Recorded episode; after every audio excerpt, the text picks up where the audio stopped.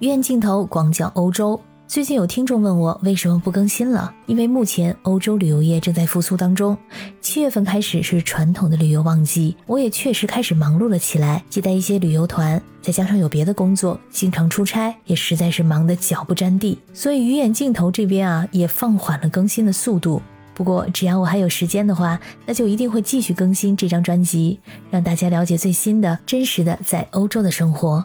这两天有点中暑的感觉。因为确实这两天维也纳出现了罕见的三十六左右的高温。要知道，这奥地利的纬度其实跟咱们中国东北的纬度差不多，以前夏天都是很凉爽的。但凡超过三十度的话，本地人就会发出很夸张的感叹，觉得热得受不了。整个夏天超过三十度可能不超过十天，但是现在和以前完全无法同日而语，风扇也是经常卖到脱销。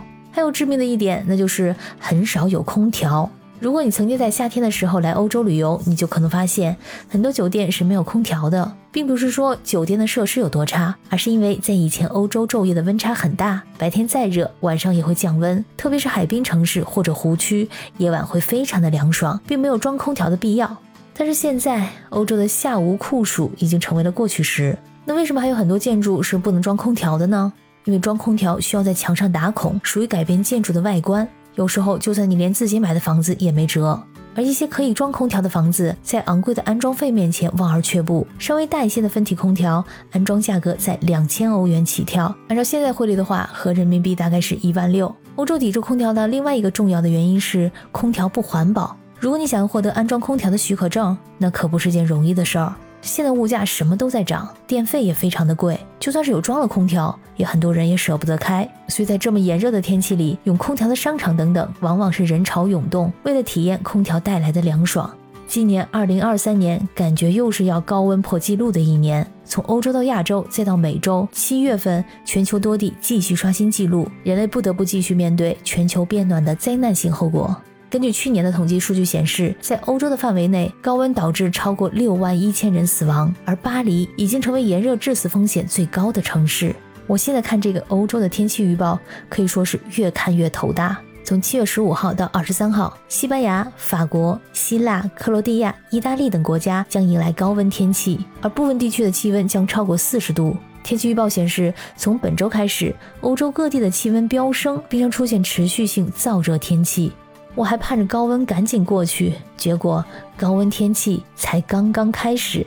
这次的极端高温天气的直接来源是高压系统，就是现在的塞伯鲁斯反气旋。在高压系统的控制下，空气下沉、压缩，而且升温，形成热穹顶，经常持续数天甚至数周。地中海盆地和意大利中部以及南部被一层热空气覆盖。不幸的是，这已经不是新鲜事儿了。持续性的气候变化使这种热穹顶现象更加频繁，而且更加的严重。在七月十一号，西班牙西部的一个城市地表温度超过六十度，短时间内，西班牙将一直面临如此可怕的高温天气。而气象部门预计，在未来的几天内，伊比利亚半岛的东南部气温将突破四十五度，这个地区目前处于极端高温的预警状态。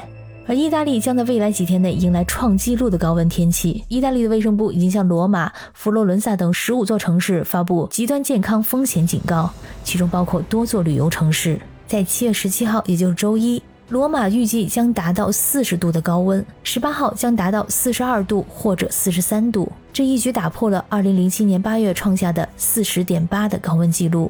而在未来的数天内，意大利的萨丁岛、西西里岛气温可达四十八度，这可以说是欧洲有记录以来的相当高的气温了。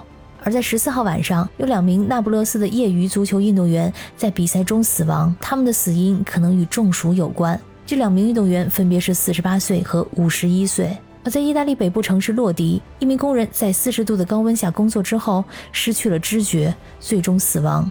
本周内有数名游客在罗马因为中暑而晕倒，其中包括十一号有一名在罗马斗兽场附近晕倒的英国人。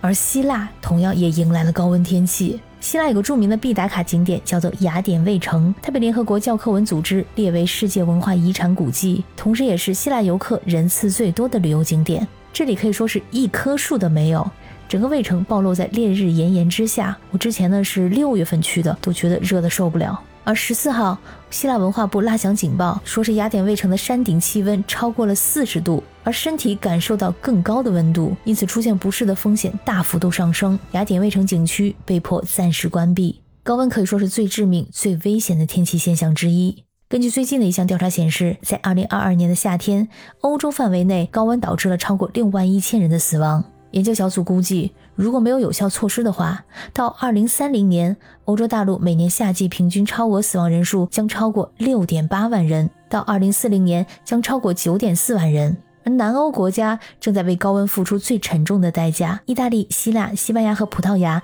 是死亡率最高的四个国家。这些触目惊心的数字让我想起了2003年的那次欧洲热浪。那次热浪导致法国、意大利、西班牙和其他国家的温度飙升到了历史记录水平。据统计，这场热浪造成了超过三万人的死亡，其中法国是最受影响的国家，有超过1.4万人死亡。炎热的天气条件可以对人类的健康造成严重的影响，特别是对年老或者是有健康问题的人群。气温变化可能导致更频繁和更极端的热浪事件，进而对人类和环境产生更大的影响。因此，采取适当的适应和减缓气候变化的措施非常的重要。同时，也希望计划要来欧洲旅游的小伙伴们做好防暑措施，特别是要在南欧国家旅游的小伙伴们。感谢收听本期的医院镜头，我是可可鱼，我们下期再见。